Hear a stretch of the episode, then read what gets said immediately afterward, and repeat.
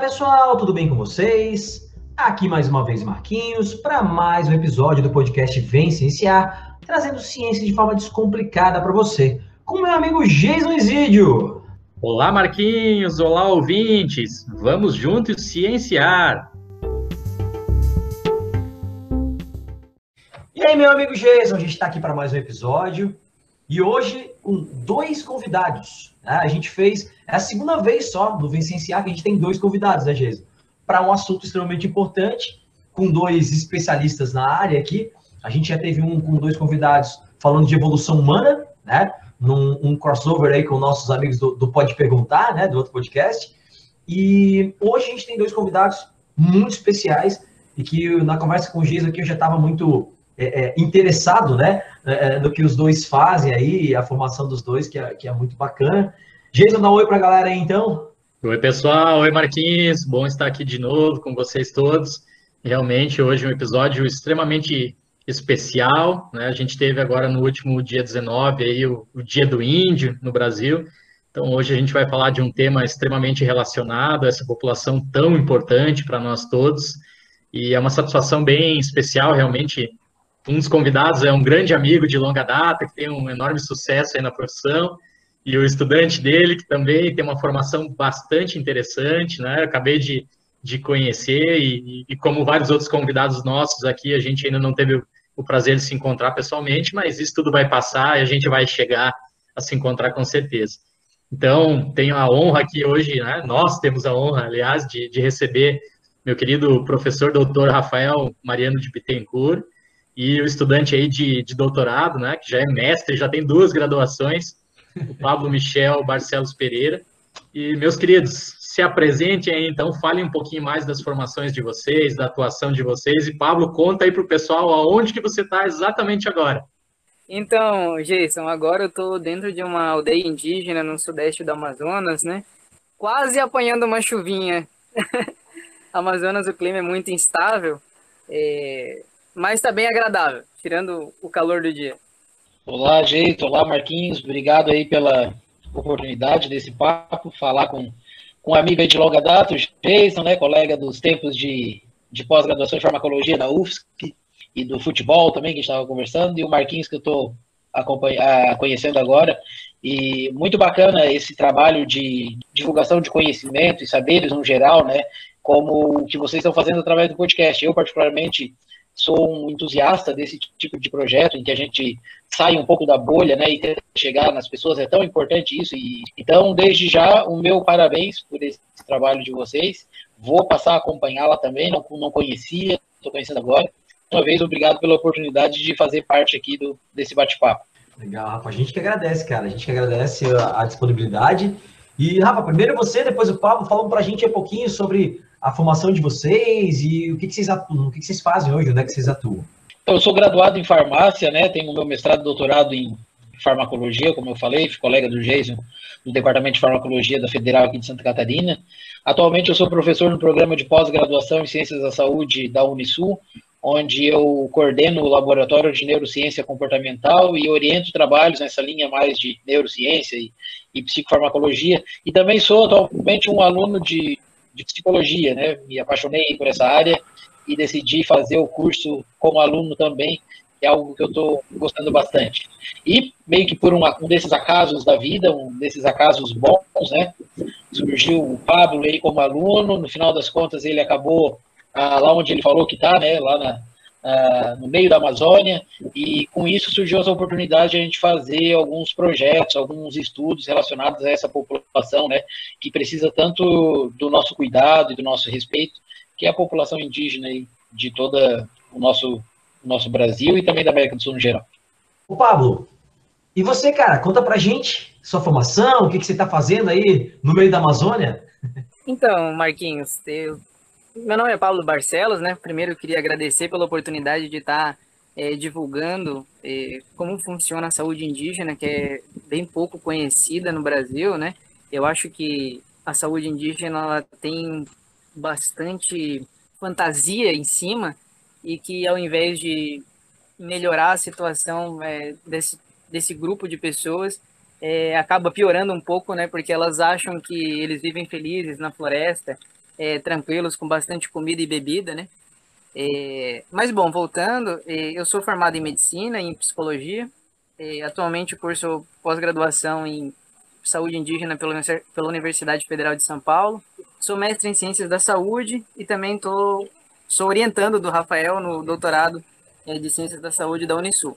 Eu sempre trabalhei desde o começo com situações de pessoas que vivem em vulnerabilidade social, né? Essa sempre foi a, a minha pegada e quando eu estava escolhendo para onde vim, qual, qual, na minha nova jornada, eu comentei com o Rafa, Rafa, eu quero uma coisa diferente agora, quero fazer é, algo que, que realmente faça sentido na minha vida e que possa contribuir com a saúde das pessoas é, de uma maneira é, potente, sabe? E não apenas paliativa. E nisso surgiu a oportunidade de vir trabalhar na Amazônia, e já estou aqui há alguns anos trabalhando com a população de sete etnias diferentes. Algo bem interessante que a gente pode ir destrinchando aqui no decorrer do podcast. Muito legal, Pablo. Muito legal mesmo, cara. É, a gente tem muita curiosidade, né? Entender como funciona essa dinâmica, até porque ela é muito diferente de uma tribo para outra, né? A gente tem essa noção. A gente já fez aqui um episódio sobre é, é, é, a causa indígena com um amigo nosso que é historiador e que gosta bastante da causa, fez o TCC também nessa, nessa área, né?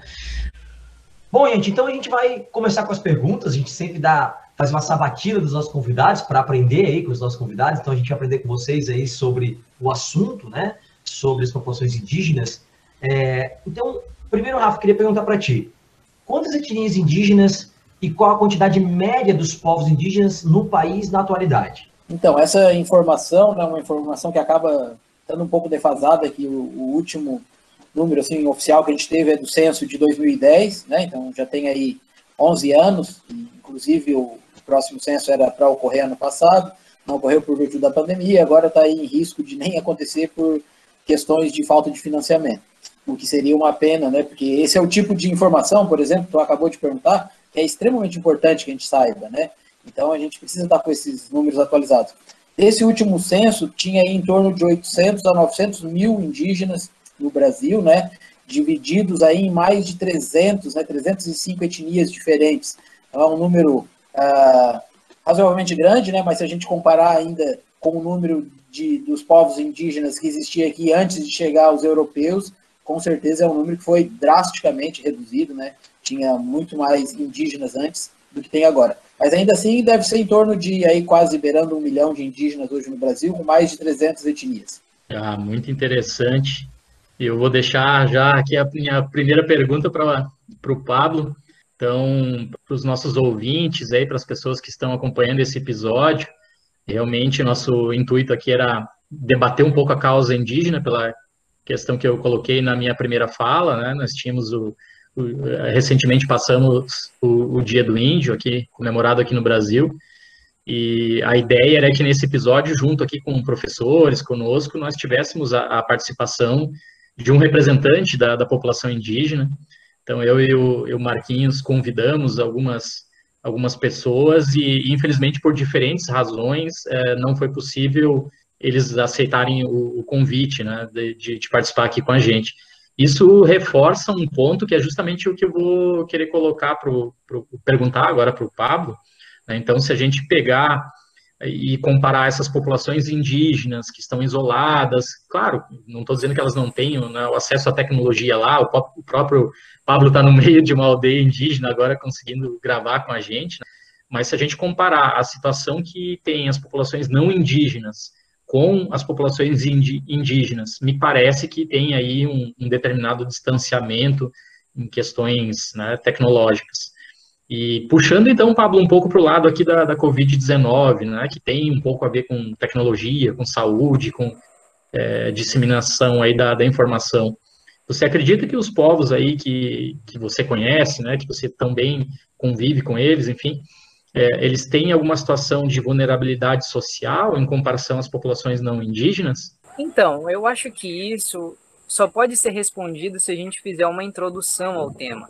Né? Como o Rafa falou, as populações indígenas antes da colonização é, eram em número bem maior. E esse bem maior, eu digo que quando chegaram os portugueses no Brasil em 1500, estima-se que haviam entre 5 e 6 milhões de indígenas no Brasil de mais de 100 etnias. Né? E esse número hoje, 600, quase 600 mil, quase 600 anos depois, é, diminuiu em 400%, né? Ao invés de aumentar. E isso se deu a inúmeras variáveis, né? É, principalmente pela, pela transmissão de doenças infectocontagiosas vindo da Europa, né? E, que foram aí é, distribalizando e massacrando etnia por etnia, povo por povo, é, até a gente perder grande parte do coeficiente de indígenas que moram no Brasil.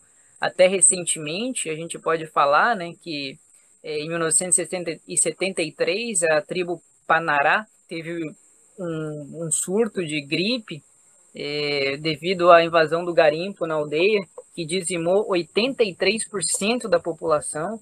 Né? Isso em 1973. A gente também pode falar da tribo Assurine do Tocantins, em 1953, onde também teve uma é, epidemia de gripe que dizimou 82% da população. No Mato Grosso, com o Xingu, em 1971, uma outra epidemia de gripe matou 48% da população. Então, essa, é, esse povo ele vem sendo dizimado e vem sendo é, acabado no, no, no, sentido mais, no sentido mais estrito senso da palavra durante toda a nossa história do país. Com a Covid-19 não seria diferente, né? Não seria um cenário que a gente pudesse esperar coisa desigual. Agora, com relação à vulnerabilidade, antes da gente falar da Covid em si, a gente tem que conceituar e saber o que é o índio, né? Eu acredito que isso seja bastante importante.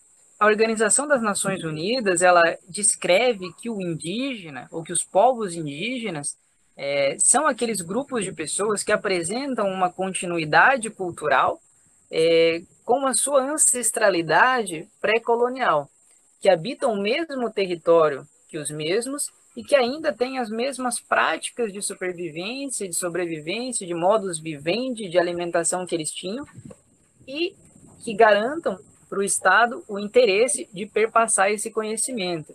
Né? E isso tem muito a ver com a questão de território, porque se a gente lembrar a história de como os indígenas chegaram aqui na, no continente americano, né? eles migraram do continente asiático, perpassaram o, o Estreito de Bering, foram se assentando em vários lugares, eles adquiriram um, um, estilo de vida que ele é característico de determinada região, ou seja, o indígena que se assentou aqui no interior do Amazonas, ele aprendeu a trabalhar com os materiais daqui, a consumir os alimentos daqui, é, a caçar os animais daqui e é, ter as vestes de acordo com o clima daqui. O caigangue aí no Rio Grande do Sul, a mesma coisa. Então, eles não se adaptariam em ambientes diferentes, né? E, porque é uma historicidade construída, é uma questão antropológica muito forte. Logo, quando a gente traz uma doença que não é do território, que não está contextualizada dentro do território deles, né? Exemplo, a verminose.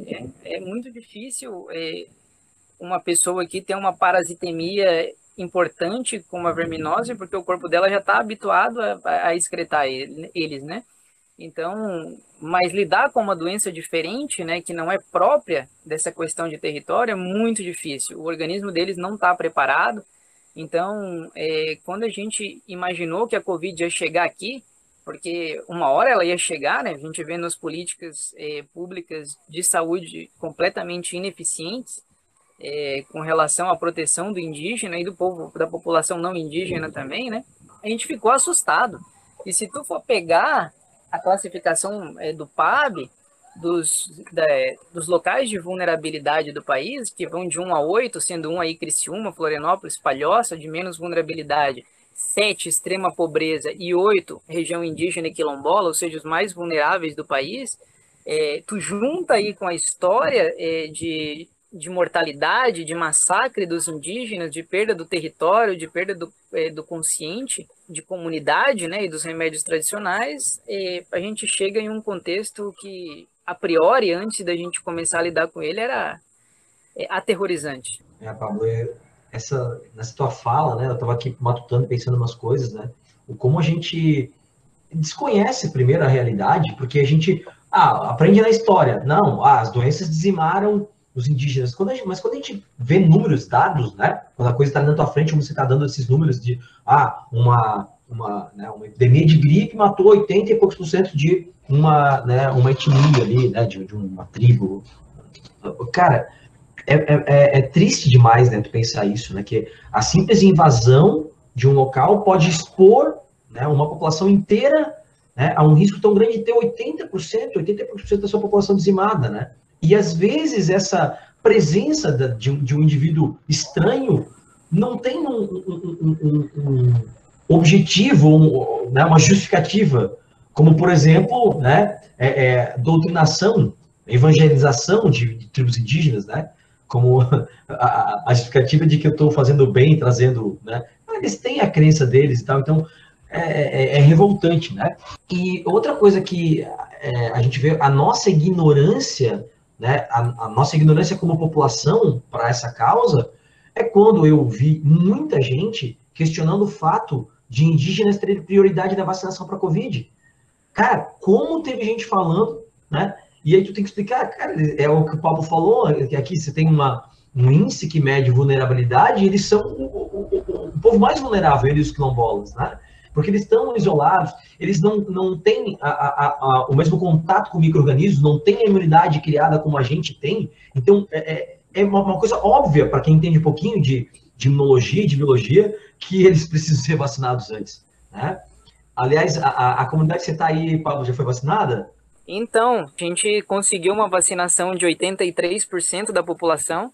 Os 17% que faltaram infelizmente faltaram por questões religiosas, tá? Foram os indígenas que foram catequizados, digamos assim, e receberam uma informação um pouco, é, como eu vou te dizer, uma fake news, né, Paulo? Uma fake news, né?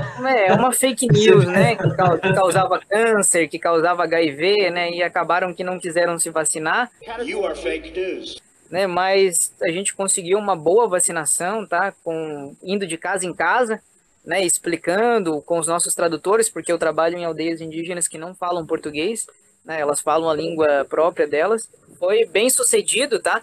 Tanto que fazem três ou quatro semanas que a gente não tem nenhum novo caso de Covid aqui nas, nas nossas comunidades, sendo que eu sou responsável pelo cuidado de 13 comunidades que são que compõem 2.900 pessoas, 2.900 indígenas, né?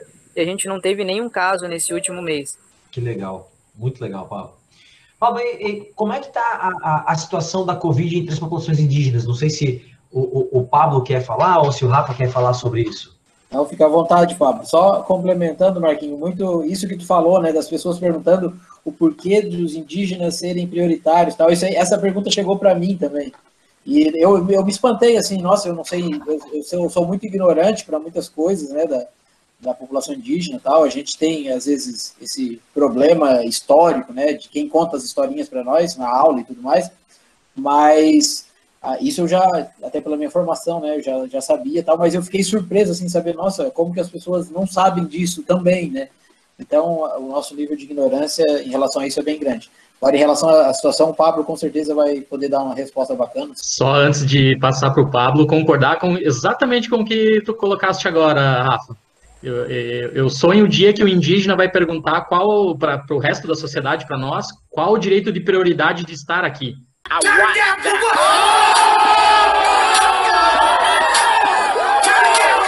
Eles estavam aqui, a terra era deles. Nós invadimos, dizimamos a população deles e agora pessoas se recusam a colocar eles como prioridade, sendo que nós colocamos eles em vulnerabilidade. É inacreditável.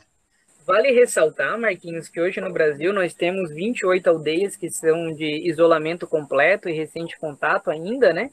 Nove delas estão aqui no Amazonas, no Vale do Javari, algumas com uma população apenas de 10 pessoas. Então, eh, tu imagina se essa população de 10 pessoas contrai Covid e as 10 morrem, né? a gente tem o fim de uma etnia, simplesmente por, por falta de, de conhecimento e, e, e por falta de sensatez, né? E isso, querendo ou não, acontece, porque essas tribos isoladas, infelizmente, elas chegam perto dos garimpos, né? Então, o pessoal do garimpo que leva o Covid para dentro, elas podem ir ali querer pegar alguma coisa que está no garimpo, porque obviamente eles não conhecem, então são como crianças, né, tentando desbravar e se contagiar com o Covid e acabar com a disseminação é, com a destruição de, de uma etnia completa. É, é, bem complicado esse tema, né? Bem, bem tenso, na verdade. Ô Paulo, mas então fala, fala pra gente aí um pouquinho sobre a situação da Covid nas comunidades indígenas aí atualmente. A gente achou que o Covid ia chegar nas comunidades, né? Essa, esse foi o pensamento de toda a equipe multidisciplinar de saúde indígena aqui do, do Polo Base onde eu trabalho. Isso veio de uma maneira tão devastadora que a gente não conseguiu nem se preparar. Porque quando chegou, chegou contaminando todo mundo. Assim, a gente teve um índice de, de contaminação da Covid-19 que chegou a 90% da população. Ou seja, é, nós tivemos aldeias inteiras contaminadas, famílias inteiras contaminadas, e foi um vírus com uma disseminação assim é, que a gente não conseguiu prever. Tanto que a ideia do artigo, que acredito que vocês vão comentar depois que saiu, né?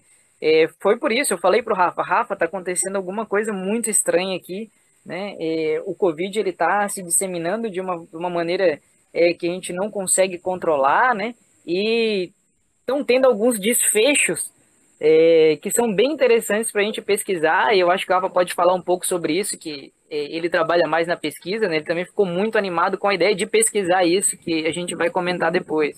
Ah, sensacional, já vou aproveitar o gancho do, do Pablo, então, perguntar para o Rafael. Realmente parece pela fala de vocês que a gente tem assim, uma urgência muito grande em gerar informações científicas de verdade, né? não só baseado em, em observação pessoal, para poder subsidiar a estratégia de contenção da, da, pandemia, né? Como o Pablo bem colocou aqui, a gente está correndo risco de perder uma etnia inteira, né? Com esse descontrole da, da Covid-19 por lá. Então, uh, Rafael, conta aí para a gente um pouquinho eh, sobre esse artigo científico que, que vocês publicaram aí, relacionado a uma, uma comunidade específica de Amaturá, se eu não me engano o nome, lá no Amazonas, né? Isso mesmo. Então, uh, isso que, como o Pablo tinha falado antes, né, esse, essa informação científica é, é, muito importante, né, Geis? É importante que, se, que chegue né, para o maior número de pessoas possível. Que o Pablo falou, não só o vírus chega lá, como as fake news chegaram lá. Né? Olha o, o problema que é isso, né? Então a gente precisa ter um, um olhar assim científico para esse tipo de, de situação também, né? E também de alguma forma fazer com que essa informação ela inclusive retorne para essas pessoas, né? De uma maneira que vá fazer com que elas tenham algum uh, obtenham algum, algum benefício dessa informação também, né? Inclusive se vacinando todos e tudo mais. Essa oportunidade desse trabalho, né? Eu tive aí a, a, o privilégio de ter um aluno que, depois que terminou o mestrado, como o Pablo, foi para o meio da Amazônia fazer um trabalho. E no meio de tudo isso ainda tem uma pandemia, infelizmente, né? E daí, quando o Pablo estava lá, poxa, ele começou a relatar o que estava acontecendo, a gente pensou, a gente tem que fazer pesquisa disso, a gente tem que relatar isso cientificamente, porque aonde o Pablo estava, não, é, é, não, não, é todo mundo tem acesso, são bem poucas pessoas, na verdade. Então, se a gente não fizesse naquele momento o estudo, provavelmente ninguém faria, né? Então, essa era um, não só uma oportunidade, como quase que um dever nesse, nesse sentido de divulgação da ciência. E aí a gente foi, a gente observou através dos nossos estudos algumas conclusões, aqui eu acho, pelo menos, conclusões que são muito importantes, né? A gente viu lá 14 comunidades, né, do, do, dentre ali o, o, território que o Pablo estava trabalhando, e dessas, a que teve mais, mais uh, um índice maior né, de, de contágio pela Covid, era uma comunidade que, que tinha mais contato com outras pessoas, né, e as comunidades que tiveram menor índice de contágio, de contágio foram comunidades pequenas que não tinham contato nenhum, ou seja, mostrando que o isolamento social realmente é eficiente, né? E uma outra que nem é tão pequena assim, tem um nível de contato, mas é onde tem o, o polo base, Nova Itália, que era onde tinha um serviço de saúde, era oferecido, onde o Pablo trabalhava, ou seja, esse, esse fator de ter um serviço de saúde, ter profissionais de saúde, ter informação de qualidade, também foi um fator que serviu como prevenção que diminuiu os problemas. Então, ficou bem claro nesse nosso trabalho essas duas situações. Ah, os locais mais isolados foram protegidos e os locais que tinham acesso à saúde, que tinham acesso a profissionais, a informação, também foram mais protegidos em relação aos outros, os outros locais. Então, para mim, assim, esse é um, um, grande, uma grande observação que a gente pôde fazer através dos dados aí do nosso, do nosso trabalho. Rafael, vocês estão com um plano de, de prosseguir, de repente, com outros trabalhos específicos envolvendo a, a mesma comunidade? Porque realmente você tocou agora na tua resposta em algo que a gente vem falando há um ano aqui no Vem Cienciar, que é a efetividade do, do isolamento social, do distanciamento social, né, associado com a informação, com o serviço de saúde. A gente já recebeu médicos aqui, a gente já contou a história da Austrália, né, já cansamos aqui de, de, falar, e agora, ótimo, né, ouvir de um, um professor, doutor, pesquisador, que está aí com seu estudante de doutorado, no momento atual, publicando e falando isso. Então, queria saber se realmente vocês vão prosseguir por esse lado, se tem planos aí. E até curioso, Geis, que a gente, quando começou o estudo, a gente não esperava, assim, não sabia o que a gente ia encontrar, né, de, de resultado, de conclusão. Então, aparecer isso, assim, de uma forma evidente, nós, nossa, cara, como é verdade isso mesmo, né? Como está sendo comprovado aqui através do nosso estudo o que funciona e o que não funciona, né? A gente, tanto eu como o Pablo, né, a gente tem conversado bastante em sim dar prosseguimento, fazer vários outros estudos, aproveitar que ele está lá e de alguma forma retornar né, a essa oportunidade de ele estar tá lá, retornar a, através do que a gente pode fazer por essa situação, que é construir conhecimento científico. Então, o próprio projeto de doutorado do Pablo envolve saúde mental indígena, a gente já escreveu revisões abordando esse, esse assunto, então a gente tem outros projetos específicos também relacionados, por exemplo, a problemas respiratórios. A gente vai tentar pegar o maior número de informações possível, com método científico, tudo certinho, né? Para poder devolver isso para a comunidade científica e para a comunidade em geral, na forma de ciência. Então, é, é nossa intenção, sim, continuar, enquanto possível, fazendo pesquisas e coletando dados, e entendendo melhor o que acontece com esse povo, para, de alguma maneira, poder ajudar eles melhor também, né? É, isso é sensacional, Rafa. É, é, é louvável, né, na verdade, esse tipo de pesquisa, porque te dá um norte, né, para você saber o que está rolando. Como você falou, são dados, né?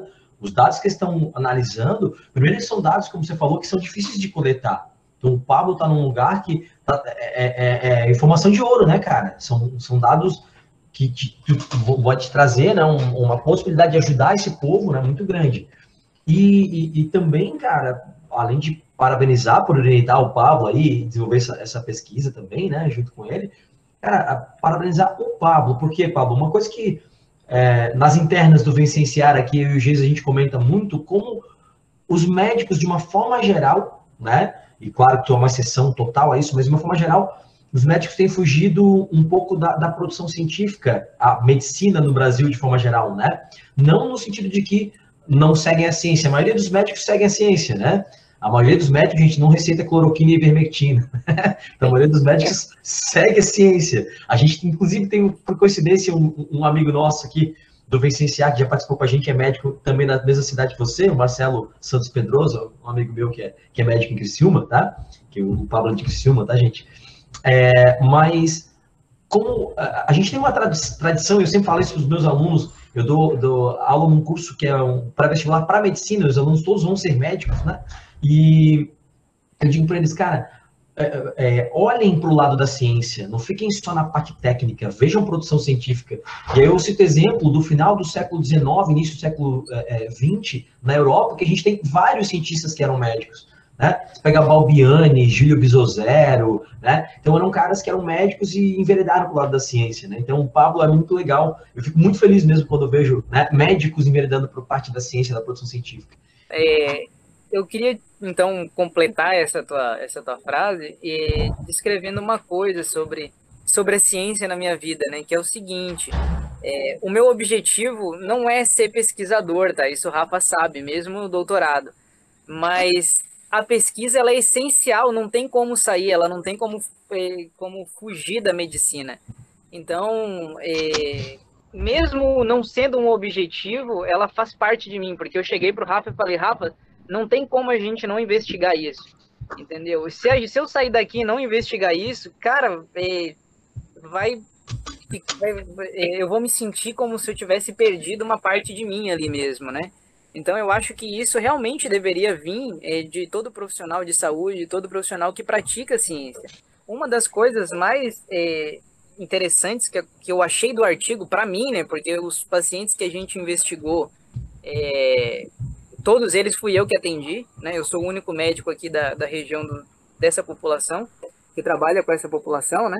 É que eu tentei trabalhar desde o princípio e fiz capacitações com a minha equipe multidisciplinar é da gente sempre trabalhar com medicina baseada em evidências, sempre, sempre. Né? Quando saiu cloroquina, quando saiu vermectina, nitazoxamida, é, dexametasona, qualquer dessas, dessas coisas, eu sempre falei para eles, gente, acalmem. A gente não tem evidência para isso, a gente não tem estudos sérios é, que comprovam a eficiência. E a gente está aqui é para cuidar e não para fazer mais mal, né? Não é para praticar iatrogenia com os nossos pacientes. Então, e a gente teve uma reunião de médicos aqui da região, isso foi muito interessante, porque eu era o único médico da saúde indígena, e todos eles criaram um de utilização de prednisona, de, de dexa, de ivermectina, e eu fui contra, falei, gente, isso não é medicina baseada em evidência, e, e até recebi uma frase que foi muito impactante até hoje na minha vida, que foi o seguinte, é, um deles me disse, Pablo, eu sou médico há 40 anos, tu é médico há 4, tu acha que tu sabe mais do que eu? Então, é, se tu quiser utilizar a tua medicina baseada em evidência, tu utilize e lá no final a gente vê como é que fica, né? Então, a gente tem hoje, com essa cidade que eu tô te falando, que estavam esses protocolos, é, e as nossas comunidades indígenas, uma diferença de 1.700% de mortalidade, né? Ou seja, eles tiveram aí quase 20 óbitos e nós, em dois anos de epidemia, não tivemos nenhum.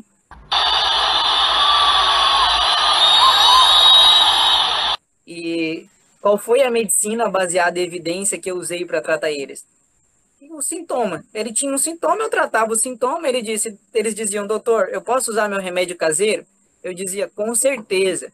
Pode usar teu remédio caseiro, vai com o benzedor, faz a tua fumaça, fuma o teu cachimbo, e toma de pirona quando tiver febre, entendeu?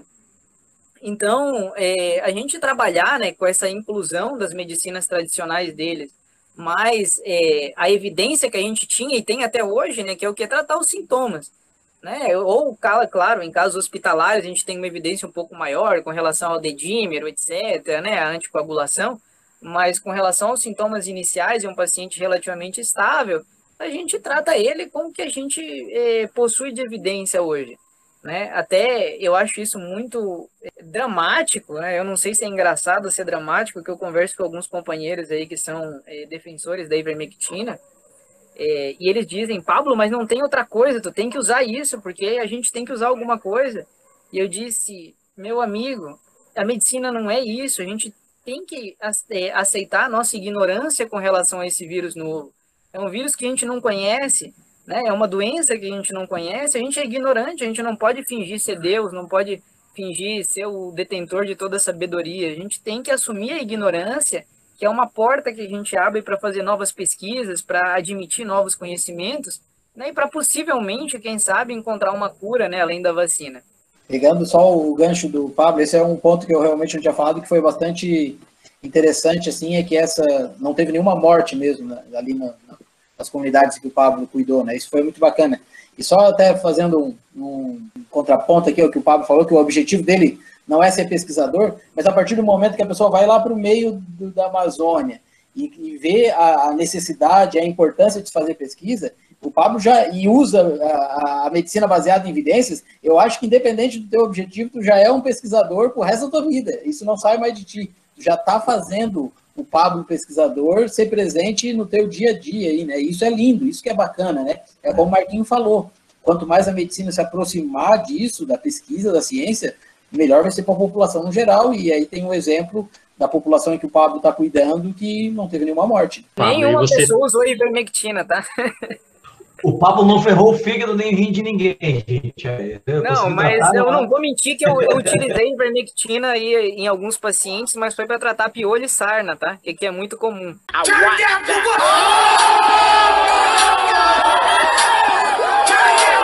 Sensacional, né, Pablo? E você está em ótimas mãos, porque Rafael aí, além de ser um excelente poeta, é doutor em neurofarmacologia, então somou o conhecimento aí orientador e orientando, e realmente está aí, está o exemplo, está aquilo que a gente sempre defende aqui, a evidência científica está mais que provado, ela salva vidas, Pablo pode não se considerar pesquisador, pode não querer ser, mas eu concordo totalmente com o Rafael. Ele já é a partir do momento que ele está utilizando o método científico e ele já fez mais que muito pesquisador por aí de carreira de 40 anos que nunca salvou uma vida.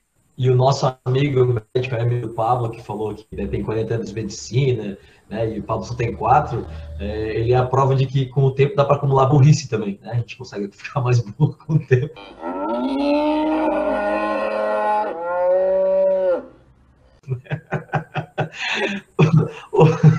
o, Rafa e Pablo, uma última pergunta para vocês aqui. É, o que, que, a gente. Quais são as medidas específicas assim que vocês podem citar que deveriam ser adotadas para a gente salvar vidas nessas populações?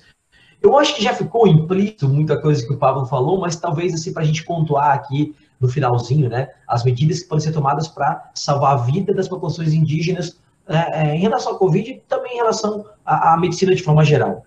Então, aquilo que eu falei, né, que o nosso, que o nosso artigo ele acabou mostrando, parece ser uma coisa muito interessante. Primeiro que a gente, né, parece que leva os problemas para eles, não só a gente infecta eles com os vírus, mas a gente leva desinformação também, né? A gente leva vários problemas para eles. Então, quanto mais uh, isolados desse tipo de pessoas eles tiverem, poder aí viverem a vida deles conforme as tradições deles, tal, acho que eles vão estar mais seguros, né? E de qualquer forma é impossível, né? Muitas vezes ter esse isolamento completo. Então que tem uma assistência, né? Uma assistência uh, baseada em, em, evidência, uma assistência médica de qualidade, com um trabalho bacana, como foi que o Pablo vem desenvolvendo lá. Então essa assistência salva muitas vidas, né? Eu acho que é por aí. Eu acho que a gente deve uh, focar o trabalho nesse sentido de, de promover o quanto mais essa assistência possível, né? E, e daí no, no local lá o Pablo com certeza sabe responder muito melhor o que, mais que pode ser feito, né? O que, que ele vem sendo fazer, vem fazendo para ajudar essas pessoas. Então, Rafa, Marquinhos, Jason, eu acho que a ideia de eh, proteção ela sobrepassa o Covid-19 porque a primeira coisa que a gente tem que garantir são políticas públicas de qualidade para a proteção dos indígenas, né? principalmente a proteção do território. E a gente vê que muitos indígenas foram contaminados por a questão do garimpo, por a questão do desmatamento, que está hoje em dia ele está devastador também, né? É, pessoas vindo de fora, é, turista, querendo ou não, né? Aqui nas comunidades onde eu trabalho é, é proibida a entrada de, de civis que não, que não sejam indígenas ou trabalhadores da saúde, mas mesmo assim, de vez em quando entra um turista escondido aqui, né? Então, é, a gente tem, primeiro, que reforçar essas problemáticas, né? É, essas, essas políticas públicas, é, colocar mais gente para trabalhar na FUNAI, para para poder preservar né, o meio ambiente, que é o território deles, onde eles vivem, né, onde, eles, onde eles se projetam, onde eles são o que são. Né? Então, primeiro é isso, né, conservar o território. Depois de tu conservar o território, tu manter o isolamento, porque o isolamento social realmente ele foi muito importante aqui a gente teve comunidades que não se infectaram por conta do isolamento social, né? Manter a campanha de vacinação nas comunidades que ainda não foram totalmente vacinadas. A gente está aqui tentando conscientizar as igrejas para deixar a gente vacinar o resto da população das nossas, é, das nossas comunidades. É, é, muito difícil tá, a gente colocar máscara no, no índio, porque ele não está habituado. Né? Isso a gente tem que, que levar em consideração, não é a realidade dele. É muito difícil tu tentar explicar para uma pessoa que às vezes não, nunca estudou, né? Que um vírus é uma partícula muito pequena que entra pelo teu nariz e te causa uma doença, né? Então é muito difícil fazer eles usar máscara, mas se o vírus não entra, também não tem como ele se contagiar, né? Então a questão do isolamento é, talvez seria a parte mais importante. É, e para a manutenção da saúde das comunidades indígenas, eu acho que Sempre. Eu, eu, toco muito nessa tecla porque é muito importante. A medicina baseada em evidência. Sempre. É, nunca medicina baseada em fake news, né? Nunca medicina baseada em, em, um, em uma meta-análise feita por uma pessoa, como já me enviaram. Né? Então, é, eu acho que esses são os pontos mais importantes para proteger os nossos índios, né? Principalmente os que estão em situação de semi-isolamento, isolamento, que é difícil de chegar às equipes de saúde e fica mais difícil também de controlar e manter um segmento da doença. O Pablo falou uma questão que eu acho bastante importante reforçar também, né, que é a questão do território, né, o quanto é importante a gente preservar o território indígena, expandir, demarcar, né, de uma maneira bacana e justa, porque isso volta para nós, o, índio, o povo indígena é quem mais cuida do meio ambiente, é por causa dele que não tem o desmatamento de tudo de uma vez só. Então, isso é importante para nós, inclusive. É muita ignorância nossa a querer tirar o território do indígena. A gente vai tá estar tá fazendo algo que vai depois repercutir na gente de, de alguma maneira, né? Inclusive, se fala muito, né, a gente está vivendo aí uma pandemia. Se fala muito que uma próxima pandemia pode vir aí da Amazônia, do desmatamento da Amazônia. A gente mexe em todo o sistema e a gente tira algo, coisas, né, problemas, talvez que estejam presos né, em locais isolados e acaba expandindo para o mundo inteiro, talvez.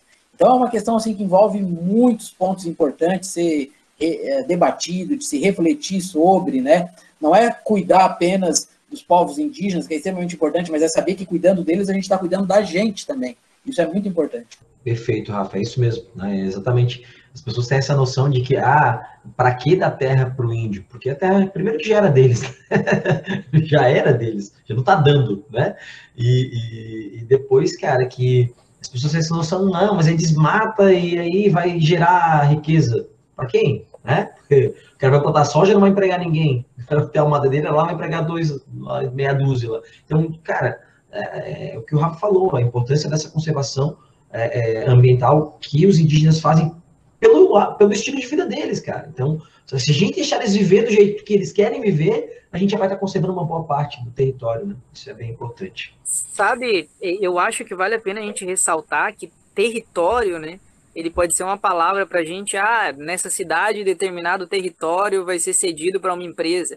Mas território aqui para o índio não é um pedaço de terra, né? É parte dele. Isso a gente tem que entender que toda a cultura, todo o modus vivendi, toda a, a, ideia de alimentação, de vestimenta, é, de estilo de vida em si, ele está de acordo com aquele lugar, né? Ele está de acordo com aquele ambiente, com aquela terra, é, com a fruta que cresce naquela árvore que ele conhece. Então, se tira a árvore que ele conhece, se polui o rio que ele toma banho, é, o lago que ele bebe a água, o, o que, que ele vai fazer, né? A gente vai estar tá marginalizando ele como a gente fez com os escravos lá na história do Brasil, né? E muito pior, porque eles vão morrer, a gente vai realizar um massacre é, dessas populações que estão aí vivendo até hoje em extrema vulnerabilidade, tanto que, como eu falei, elas estão em perfil 8 de maior vulnerabilidade do Brasil. Isso a gente fala em menor IDH, em menor acesso à saúde, justamente porque elas estão em condições aí, de lugares que são mais isolados, né? Então, a gente entender que o território não é uma terra, é, é parte deles, é muito importante para a gente entender o que é ser índio. Marquinhos, vou adicionar aqui ao teu comentário a questão da biopirataria, que você também sabe, né?